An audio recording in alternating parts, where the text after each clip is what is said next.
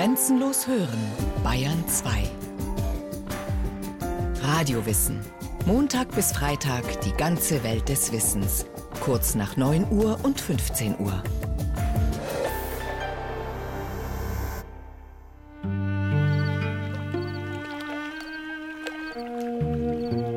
Da sind grünschwarze Tümpel von Weiden überhangen, von Wasserjungfern übersurrt. Das heißt, wie Tümpel und kleine Weiher und auch große Weiher ist es anzusehen. Und es ist doch nur Donauwasser, durch Steindämme abgesondert vom großen grünen Strom. Altwasser, wie man es nennt. Fische gibt es im Altwasser viele. Und wie heiß es hier im Sommer ist. Die Weiden schlucken den Wind, der draußen über dem Strom immer geht. Und aus dem Schlamm steigt ein Geruch wie Fäulnis.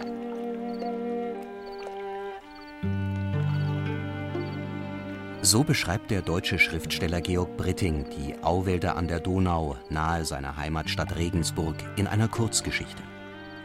Der Auwald und seine Altwasser werden darin wie ein Urwald geschildert. Grün dämmernd, geheimnisvoll, undurchdringlich, den ehernen Gesetzen der Natur unterworfen, dem stetigen Werden und Vergehen.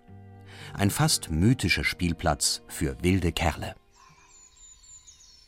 Die drei Buben waren damals im August jeden Tag auf den heißen Steindämmen, hockten unter den Weiden, waren Indianer im Dickicht und Wurzelgeflecht, pflückten Brombeeren, die schwarzfeucht, stachelig geschützt glänzten, schlichen durch das Schilf, das in hohen Stangen wuchs, schnitten sich Weidenruten, brachen wie Hirsche und schreiend durch Buschwerk und Graben zur breit fließenden Donau vor. Die Altwässer ziehen sich stundenweit der Donau entlang.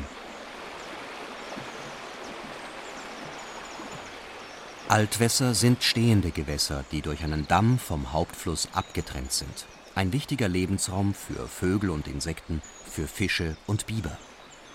Bei Hochwasser werden die Altwasser gelegentlich überflutet. Sie sind Teil des dynamischen Systems Auwald. Das Wort Au oder Aue stammt übrigens von dem indogermanischen Wort aha für Wasser, das wir auch im lateinischen aqua finden.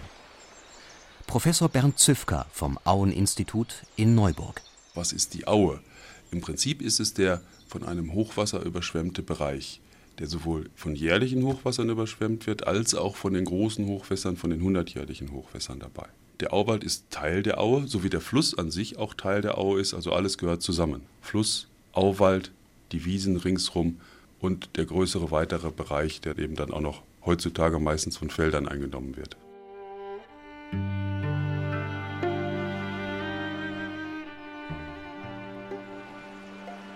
Wer schon einmal alte Fotografien oder Gemälde von großen Flüssen gesehen hat, sieht darauf ganz andere Flussläufe als heute. In der Mitte ein breiter, manchmal reißender Strom, dazwischen Inseln, Kiesbänke, bewaldete Ufer, zahlreiche Seiten- und Nebenarme. Im Frühsommer, wenn in den Gebirgen der Schnee schmilzt, schwollen die Flüsse mancherorts auf mehrere Kilometer Breite an.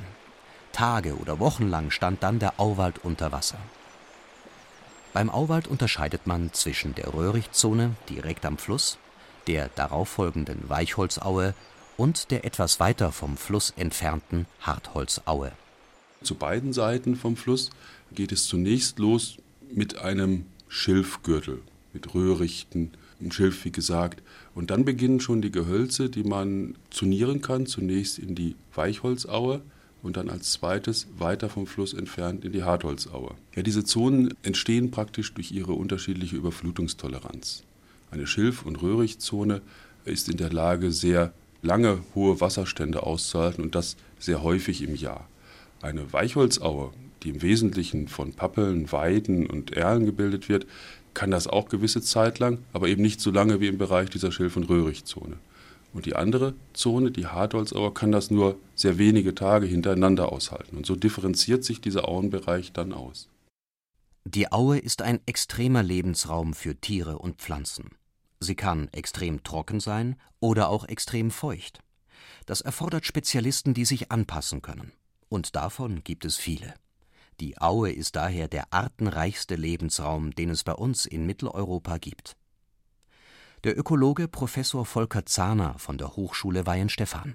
Wenn man sich dieser Au nähert, kommt an so eine Kiesbank hin, die kann im Sommer brüllend heiß sein, so eine Kiesbank, die heizt sie richtig auf. Und da gibt es Käfer, Sandlaufkäfer beispielsweise, die leben in den Hohlräumen dieses Kieskörpers. Dann aber schlagartig kommt ein Pfingsthochwasser und überflutet diese gesamten Lebensräume und lagert wieder neues Material ab. Das heißt, Tiere und Pflanzen, die dort vorkommen, müssen extrem flexibel sein. Es gibt Spinnen beispielsweise, die haben eine Art Sauerstoffkissen vor ihrem Atmungsorgan, das dann tatsächlich mit dem überfluteten Wasser in Sauerstoffaustausch tritt, dass sie da in dem Kiesbett überleben können. Auch die Bäume in der Weichholzaue sind auf die extremen Bedingungen in ihrem Lebensraum bestens eingestellt. Die Weiden dicht am Ufersaum werden regelmäßig von Hochwassern beschädigt. Doch das macht ihnen nichts aus. Sie können spielend wieder aus dem Stock neu ausschlagen. Das wiederum nützt anderen Tieren.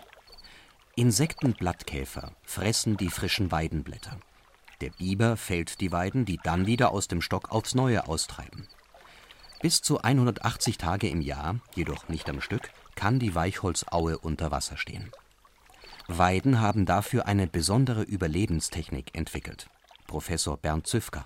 Sie haben also bestimmte Mechanismen in ihrem Stamm, in dem sie sich mit Luft versorgen können. Und sie sind auch in der Lage, die mechanische Beanspruchung durch das Wasser zu tolerieren. Wir haben da die sogenannte Bruchweide, die in Anführungsstrichen Sollbruchstellen an ihren Ästen und Zweigen hat. Denn wenn man Hochwasser hat, treibt auch viel Material in dem Hochwasser rum, Treibholz und dadurch erfolgen Beschädigungen an diesen Pflanzen. Und diese Pflanzen sind eben in der Lage, diese Beschädigungen zu tolerieren, eben an solchen Sollbruchstellen stattfinden zu lassen. Aber sie sind auf der anderen Seite auch sehr biegsam. Sie legen sich also flach ins Hochwasser rein und sind somit auch in der Lage, dem zu widerstehen. Typische Bäume der Weichholzaue sind Weiden, Schwarzerle und Schwarzpappel. Manchmal liegen die Stämme kreuz und quer im Wasser oder im Wald. Sichtbares Zeichen, dass ein weiterer wichtiger Bewohner der Weichholzaue am Werk war, der Biber. Mit seinen scharfen Zähnen bringt er die Baumriesen zu Fall, um an die weichen Knospen und Blätter in ihren Kronen zu gelangen. Der Biber ist ein Gestalter. Wenn er einen Baum fällt, kommt so wieder mehr Licht in den Wald, lebenswichtig für viele Pflanzen. Mit seinen Biberdämmen steuert er das Wasser, er schafft kleine Stauseen, auf denen er zu neuen Baumbeständen vordringen kann. Wenn der Biber die Bäume fällt und sie ins Wasser fallen, kann er sie darin spielend transportieren. Die Bäume verwendet der Biber auch für den Bau seiner Biberburg. Ganz nebenbei schafft der Biber aber auch Lebensraum für andere Arten. Professor Volker Zahner. Indem ein Gewässer zum Beispiel flach überstaut, entstehen Lebensräume für Amphibien. Indem er einen Baum fällt, der ins Wasser fällt, bietet die Krone den Fischen zum Beispiel Schutz. Und an dieser Krone bilden sich Algen. Diese Algen werden wieder von Insekten gefressen und diese Insekten sind wieder Fischfutter. Und von den Fischen beispielsweise profitieren dann wieder Eisvögel oder andere Fischjäger. Oder bleibt das Totholz stehen, das er geschaffen hat, an Land, dann wird das von Käfern besiedelt und diese Käfer werden dann wieder von Spechten gefressen. Oder bleibt der Baum noch länger stehen, gehen Spechte in dieses weichere Totholz und legen dort ihre Höhle an. An diesen Wasserflächen, die entstehen, schlüpfen dann entsprechend sehr viel mehr Insekten aus später und dort jagen dann nachts die Fledermäuse nach diesem erhöhten Nahrungsangebot. Der Biber ist eine Schlüsselart für die Flussaue. Auf Englisch Keystone, also Schlüsselstein. Der Schlüsselstein in einem gemauerten Bogen ist der Stein, der den gesamten Bogen zusammenhält. Würde man ihn herausnehmen, bräche der Bogen zusammen. So ähnlich verhält es sich mit dem Biber in der Aue. Ohne ihn gäbe es dort bestimmte Strukturen und bestimmte Arten nicht. Wie sehr Tiere und Pflanzen im Auwald in einem gut funktionierenden und exakt austarierten System zusammenleben und voneinander profitieren, sieht man auch an der Traubenkirsche. Sie ist eine typische Strauchart der Aue. Regelmäßig, alle drei bis vier Jahre, kommt es auf der Traubenkirsche zu Massenvermehrungen einer Motte, der sogenannten Traubenkirschen-Gespinstmotte. Im Mai, Anfang Juni kann man sehen, wie der Strauch von einem weißen Gespinst überzogen ist.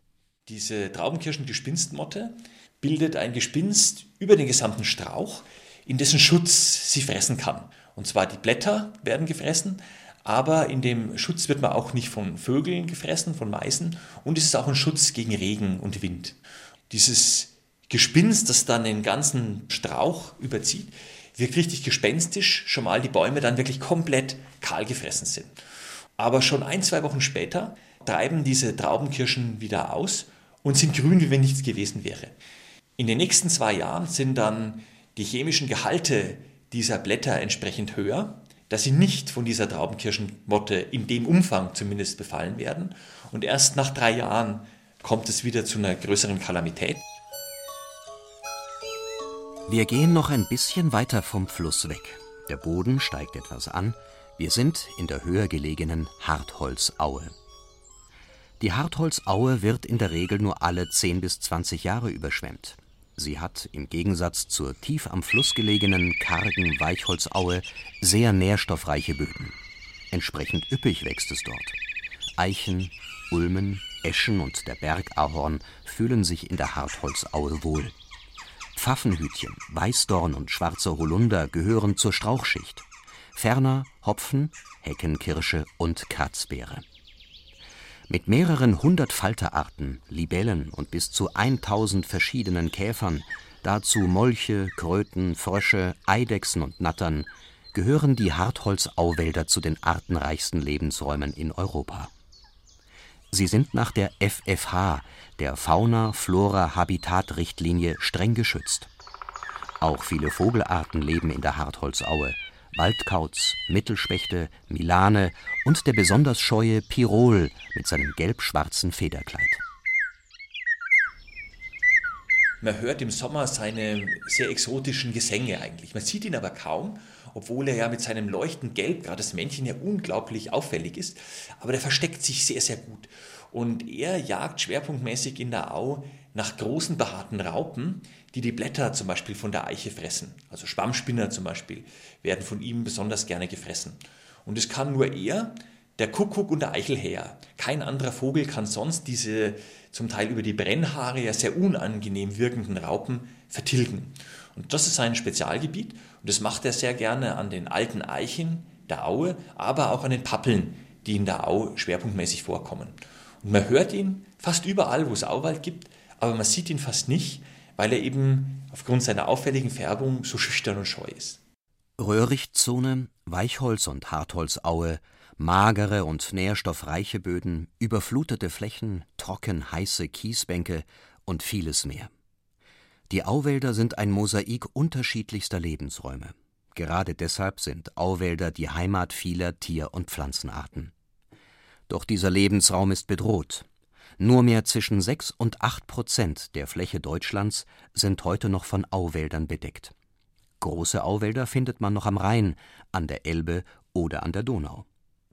Professor Bernd Züfka vom Aueninstitut in Neuburg der größte zusammenhängende Auwald in Deutschland ist im Bereich Neuburg und Ingolstadt vorhanden mit etwa 2100 Hektar insgesamt. Und dann wird es in vielen Bereichen schon kleiner. Es gibt noch viele Auwälder, die auch einige hundert Hektar aufweisen.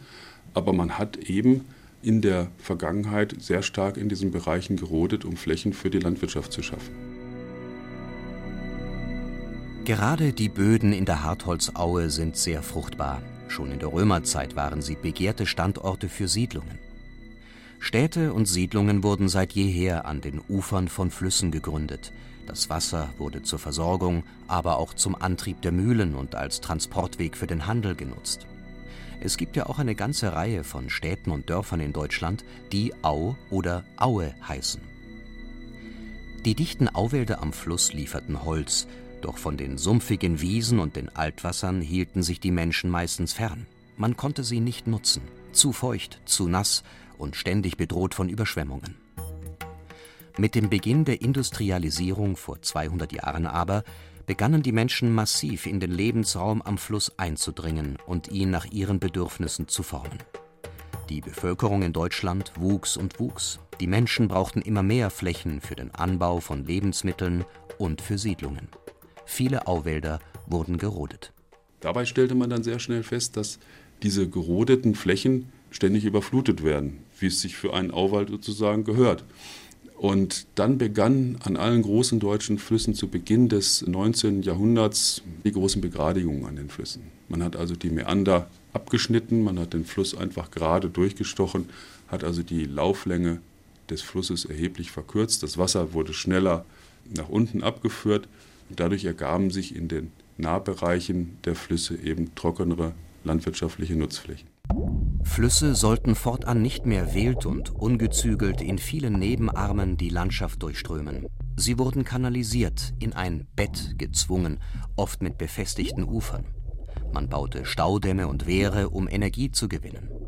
Die Energie aus der Wasserkraft der Flüsse galt als sauber und umweltfreundlich, im Gegensatz zum Strom aus Kohle- oder Atomkraftwerken. Es dauerte nicht lange und der Mensch hatte die Flüsse besiegt, das Land zu seinem Nutzen und nach seinen Vorstellungen geprägt.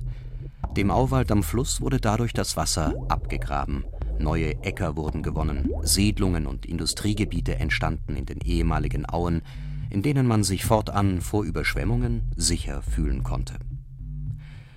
Mit der Zerstörung der Auen hatte der Mensch ein großes System in seinem Sinne verändert. Das sah man als Gewinn. Heute dagegen sieht man die Kehrseiten dieser Entwicklung. Man hat damals besonders auch nicht gesehen, dass das schneller fließende Wasser eine Tiefenerosion, also eine Einschneidung des Flusses verursachte. Und diese Einschneidung verursacht letzten Endes auch eine Absenkung des Grundwasserspiegels mit der Konsequenz, dass die landwirtschaftlichen Flächen links und rechts des Flusses zunächst trockener wurden. Das war ein erwünschter Effekt. Aber wir haben heute schon Einschneidungsbeträge von über einem Meter. Das heißt, wir haben eine Sohle, die über einen Meter tiefer gelegt wurde. Damit ist der normale Flusswasserspiegel auch einen Meter tiefer gesunken. Und dieser Flusswasserspiegel korrespondiert ja mit dem Grundwasserspiegel. Also sinkt der Grundwasserspiegel schlussendlich auch. Und damit werden diese landwirtschaftlichen Flächen immer trockener. In manchen Gegenden, etwa am Oberrhein, müssen mittlerweile eigens Wehre in den Fluss gebaut werden. Das soll verhindern, dass der Grundwasserspiegel weiter absinkt. Die Erträge auf den trockenen Ackerböden in den Auen gehen zurück. Es gab und gibt aber auch andere Verluste, nur hatte man sie bis dahin vor lauter Begeisterung über den technischen Fortschritt und das Können der Wasserbauer nicht bemerkt. Mit dem ökologischen Denken, was ja in den 70er, 80er Jahren angefangen hat, damit, dass man Ökosysteme auch als Ganzes sieht, ist natürlich auch ein Denken eingetreten, das die Artenvielfalt in diesen Systemen betrachtet. Und wenn man Untersuchungen hatte, die in unseren Bereichen auch zum Teil vor dem Bau der Staustufen gemacht wurden, dann konnte man das jetzt vergleichen, hat gesehen, da verändert sich was. Da verändert sich was nicht durch den allgemeinen Klimawandel, sondern einfach dadurch, dass man am Fluss was verändert hat. In den Bereichen dieser Staustufen und Begradigung hat man gesehen, dass die noch vorhandenen Auwälder einfach trockener wurden. Dadurch, dass nicht mehr jedes Jahr zwei, drei kleinere Hochwasser ihre Wassermassen in den Auwald ergossen haben, das war einfach weg. Das Wasser floss gerade durch und durch das Trockenerwerden der Bereiche sind dann schon einige Pflanzen- und Tierarten ausgestorben. Und das hat man festgestellt. Und dann hat man darüber nachgedacht, was passiert da, was haben wir falsch gemacht und wie können wir es besser lösen. Das war sozusagen ein Umdenken. Vielleicht nicht ein wirkliches Umdenken, aber ein Berücksichtigen der Natur in diesen Bereichen. Seit einigen Jahren gibt es europaweit Projekte zur Dynamisierung der Flussauen. Man kann die Entwicklung nicht mehr umkehren, Staustufen und Wehre einfach abbauen und beiseite schaffen und so tun, als wäre nichts gewesen. Doch die Flüsse sollen wieder durchgängig werden. Das schreibt die Europäische Wasserrahmenrichtlinie vor. Die Lebensgrundlagen für alle Gewässerorganismen, von der Alge bis zum Fisch, sollen verbessert und das Grundwasser geschützt werden. Bei den großen Staustufen ist ein Abreisen halt nicht möglich. Also müssen wir solche Umgehungsgewässer herstellen, die in der Regel relativ kurze Strecken einnehmen, manchmal nur sogenannte Fischtreppen sind, mit denen das umgangen wird dann. Aber in dem Bereich zwischen Neuburg und Ingolstadt befindet sich jetzt ein fließendes, acht Kilometer langes Umgehungsgewässer, was vorher in dieser fließenden Form nicht existierte. Und damit können Fische aufwärts wandern, die Donau, und sie können sich in dieser acht Kilometer langen Fließstrecke auch aufhalten. Sie können dort laichen, sie können dort im Prinzip leben. Es ist ein neuer acht Kilometer langer Flusslebensraum geschaffen worden. Sowohl für Fische als auch für die Vegetation, als auch für Tiere wie zum Beispiel den Biber. So will man nun im Rahmen des Möglichen das wiederherstellen, was der Mensch unter großen Mühen den Flüssen und Auen abgewonnen hat. Aber die Umgehungsgewässer allein können die verloren gegangene Dynamik des Flusses, den für den Lebensraum Auwald so wichtigen Wechsel von Trockenheit und Überflutung, nicht wiederherstellen. Man versucht es mit gezielten Überschwemmungen, sogenannten ökologischen Flutungen. Es gibt ein zweites Ausleitungsbauwerk, was in der Lage ist, also große Wassermengen bis zu 25 Kubikmeter in der Sekunde auszuleiten und das zu Zeiten kleinerer Hochwässer dann in den Auwald zu leiten. Damit entstehen größere Wasserflächen im Auwald, die fließend durch den Auwald sozusagen gehen und damit simuliert man im Prinzip diese kleineren Hochwässer, die früher den Auwald erreicht haben. Früher haben Hochwasser die Auwälder ganz von selbst geflutet. Für den ständigen Wechsel von Nässe und Trockenheit, auf den so viele Tier- und Pflanzenarten im Auwald angewiesen sind, war gesorgt. Ganz nebenbei speicherten die Auwälder jede Menge Wasser. Städte und Siedlungen am Unterlauf der Flüsse hatten einen natürlichen Hochwasserschutz. Das will man jetzt wiederherstellen, zum Teil wenigstens. Nach den schweren Hochwassern der vergangenen Jahre hat ein Umdenken stattgefunden. Uferdämme werden unter großem Aufwand eingerissen, die Flussufer aufgeweitet und Wehre beseitigt. Ob das die Auwälder und ihren großen Reichtum an Arten retten kann, bleibt abzuwarten.